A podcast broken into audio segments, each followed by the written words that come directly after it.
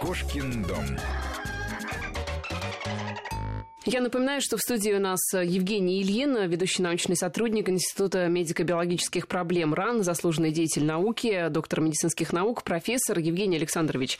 Но космос космосом, но все-таки мы пока еще живем на Земле, пока еще никто не улетел на Марс либо на Луну.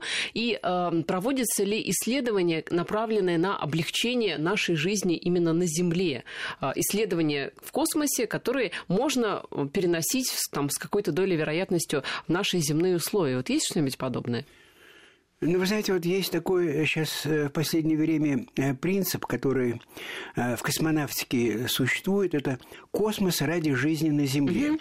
То есть космос не ради космоса, а ради того, чтобы людям жилось легче, интереснее, ну, я не знаю, богаче, там, может быть. И вот в этом плане я должен сказать, что исследования в космосе, они в частности, вот применительно к медицине, к здравоохранению, очень много дают и для э, клиники, и для изучения механизмов развития тех или иных заболеваний. Но, в частности, мы в одном из полетов э, биологического спутника э, на крысах провели эксперимент, целью которого было изучить особенности протекания травматических повреждений в условиях космического полета.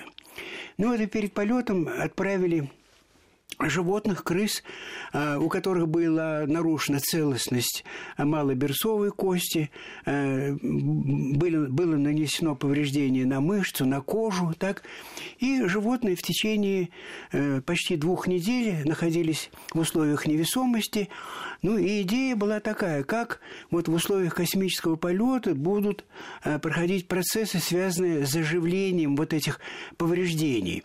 То есть каково значение силы тяжести э, вот, э, ну, в сохранении и поддержании иммунитета, э, вот в протекании процессов посттравматической репарации, регенерации тканей.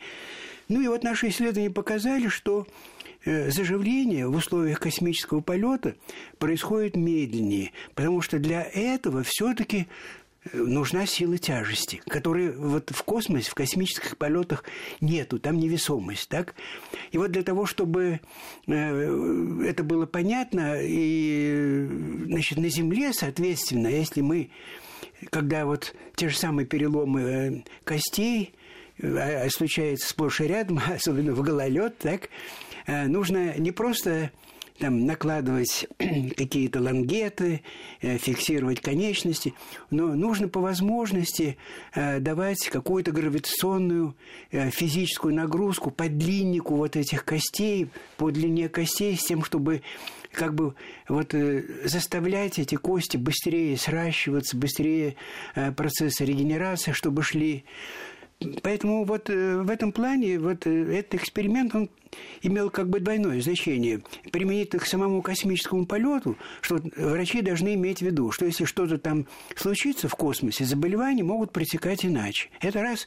И второе, это как бы э, ну, напоминание и земной медицине о том, что надо не просто вот лежать, покой, а, а ну, нужны физические нагрузки, механические нагрузки на организм, которые стимулируют иммунитет, и процессы регенерации. Этого со всей очевидностью показал наш а, вот, космический эксперимент.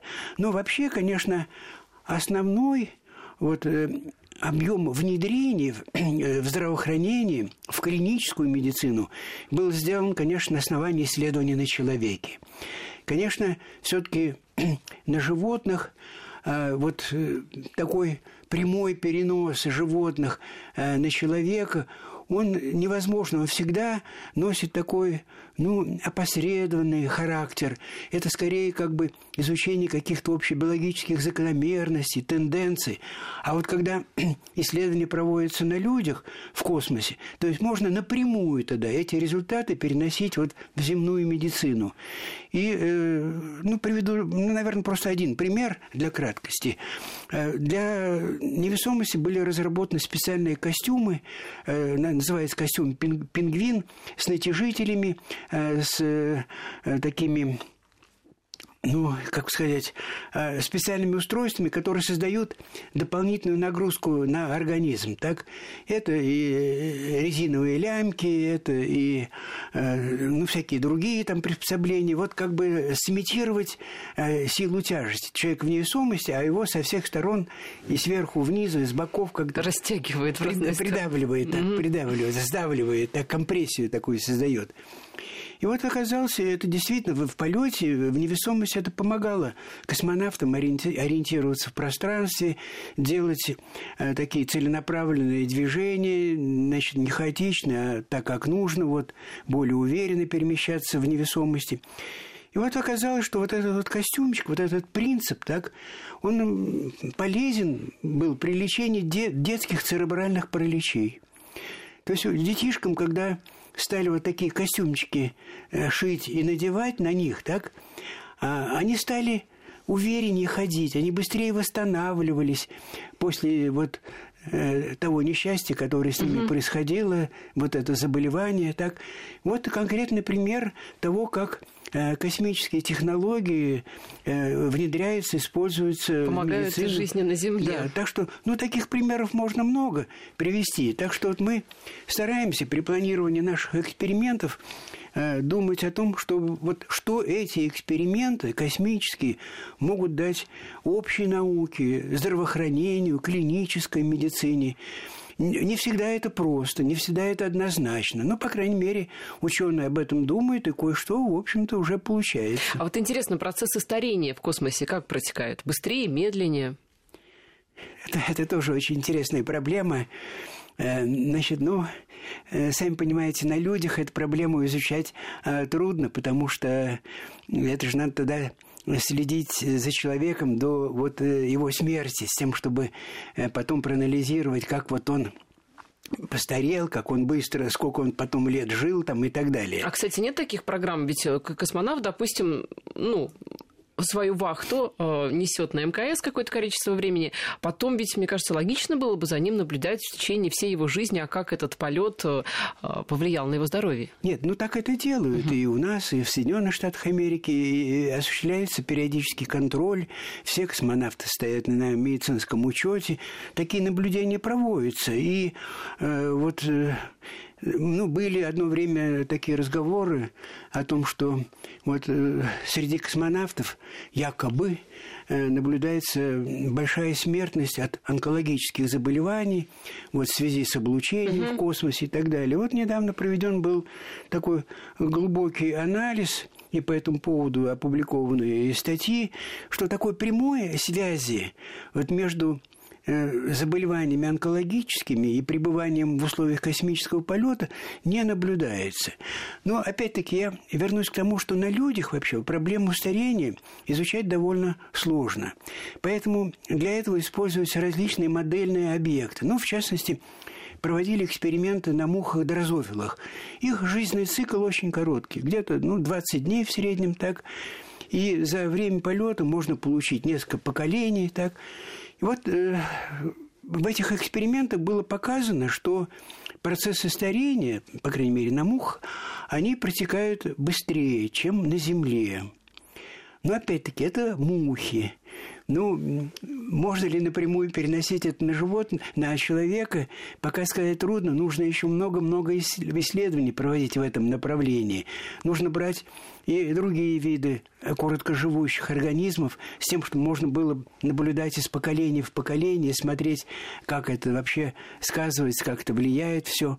Ну, по крайней мере, вот на мухах пока было показано, что процессы старение идут быстрее, но это связывают, в общем-то, ну, все-таки со стрессом, э, который в условиях космического полета существует, так и мухи его испытывают, поскольку э, они же летают, угу. а как летать в безопорном пространстве, так? И как они справляются? Да. Ну, это э, получалось так, что они летали, но при этом, э, значит, бились об стенку сосуда, где они находились, и мы об этом судили по тому, что было много повреждений крыльев, угу. так?